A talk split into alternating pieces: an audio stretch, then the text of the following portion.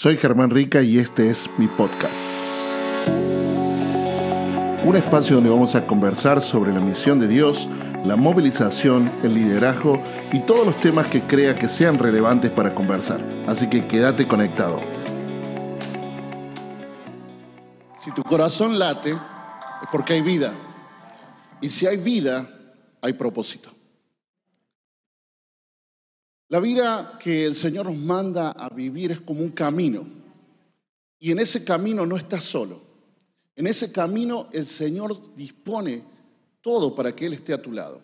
Yo quisiera ir a la siguiente placa. Hay un texto bíblico que quisiera compartirte.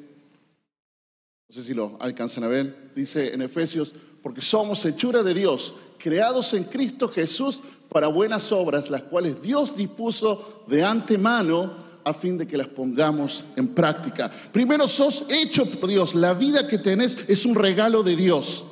No hiciste nada para tenerla. En segunda instancia, Él antes de que verte nacer, Él ya preparó un camino para que recorras. Un camino de buenas obras para que las puedas poner en práctica aquí en la tierra. Quiero hablarte de propósito. Porque una vida sin propósito es pérdida de tiempo. Tu vida tiene un propósito. Pero, ¿cómo vivimos esto? Por favor, siguiente. Dice, vivir es recorrer el camino que el Señor preparó para cada uno de nosotros. Este viaje comienza con descubrir cuál es el camino que Él me asignó. Como todas las cosas en un camino, vos podés salir corriendo hacia un lugar, pero si no sabes a dónde tenés que ir, seguramente vas a encontrarte que te estás desgastado, que no tenés sentido, que das vuelta. Pero tenés que descubrir y debemos descubrir cuál es el propósito. Por eso veo una hermosa relación en cada uno de mis hermanos que estuvieron antes y cómo el Señor nos está guiando algo y siendo muy específico. Si querés vivir, tenés que descubrir. La siguiente, por favor. ¿Y qué es lo que tenés que descubrir? En primera instancia, hay una pregunta, dice, ¿cuál es mi llamado? No, nos hacemos mucho de esta pregunta, ¿cuál es el llamado? ¿A dónde soy llamado? Pero te quiero decir algo que no viene de mi sabiduría, pero ese llamado es el llamado a estar con el Señor. Porque si creemos que nuestro llamado es ir a las tribus que están en la otra punta del mundo, o trabajar con las personas que están en la calle, en la otra cuadra, o servir en tu propia iglesia, estás equivocado. El llamado del Señor es a estar con Él.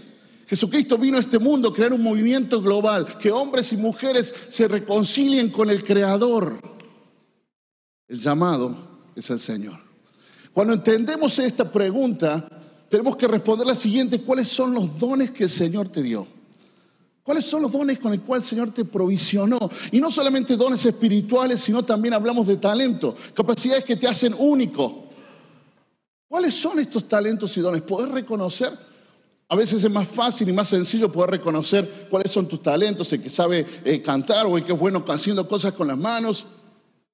Pero también el Señor dice en su palabra que Él ha puesto en el corazón de los hijos dones espirituales, la manifestación de su espíritu. ¿Cuáles son los dones espirituales que el Señor te dijo? Todo esto es parte del descubre. Pero en tercer lugar, también tienes que buscar qué te apasiona. Entiendo que la pasión a veces es un poco peligroso porque puede haber pasiones desordenadas que te lleven por caminos totalmente inciertos.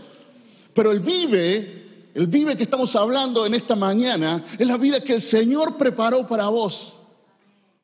Y el Señor puso pasión. Hay cosas que te hacen único y te apasionan.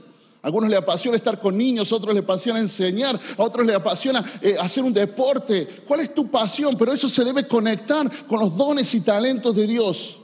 Cuando encontramos los dones y talentos que el Señor nos dio, cuando los sumamos con la pasión, encontramos nuestro destino, nuestro propósito a dónde el Señor me llamó.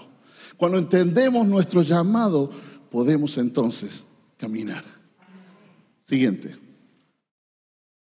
Cuando vamos al corazón del Padre, palabras como esta empiezan a brotar de tu corazón. Yo sé que son muchas y por ahí uno no puede tomar nota, pero todo esto brota cuando estás conectado al Padre. Solamente cuando estás conectado al Padre empezás a ver y a vivir las cosas diferentes. Tu mentalidad es cambiada. Como decía el pastor Diego, lo llamó a estar con Él. Y ese llamado sigue siendo vigente para vivir esta vida.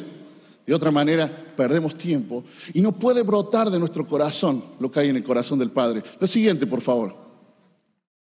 Esta imagen me encanta porque uno ve una copa rebosando. A veces El activismo de la vida nos quiere llevar a dar a las personas, pero si no estamos conectados a la fuente, lo que tenemos se agota. Por eso, estar conectado a la fuente hace la diferencia. Recuerdo algunos años cuando empezaba a arder una pasión por mí, yo hablo con un pastor ahí y digo, pastor, tengo un llamado a estar con las personas, a hacer esto. Y me dice, Germán, estás equivocado, porque el amor se agota. Yo sé que el Señor te llama para servir con las personas, pero cuando estés con las personas y pase un tiempo, ese amor se te va a agotar. Tu llamado es a Él. Y de lo que sobra y abunda de tu relación con Dios, salpica a otros y ama a otros. No podemos descuidar lo que es importante, especialmente en estos tiempos, en tiempos de que el Evangelio parece que es más fácil y más sencillo, donde podemos negociar principios. Jamás negociemos nuestra relación con el Señor. No hay forma de vivir si no estás conectado a la fuente de vida. Y cuando estás conectado a la fuente de vida siguiente, surge ese amor por los que están cerca, por los que están alrededor tuyo. Naturalmente vas caminando esta vida y te sentís la compasión por los que están alrededor tuyo, por aquellos que quizás están igual que vos, viviendo situaciones similares, aquellos que están trabajando, empresarios, no sé, donde el Señor te ponga, pero esa pasión se enciende y empezás a dar. Y en segundo lugar, siguiente, por favor, también se enciende un corazón por los más necesitados, porque el Señor en el Evangelio ha sido muy claro en su labor con los más necesitados. Y no solamente queda con los más necesitados, sino con la siguiente, por favor, con los pueblos no alcanzados, con esos grupos étnicos que están en lo último de la tierra, como escuchamos esta mañana, donde el caminar sí o sí en el Señor nos lleva a ser parte de su misión en esos contextos. Siguiente, por favor. Dice, no te olvides que Dios preparó un camino para que lo recorras tomado de su mano, de la relación que desarrolles con Dios él te enviará a amar a otros. Es así la única forma que vos y yo podemos caminar y vivir. Siguiente, por favor. Vive.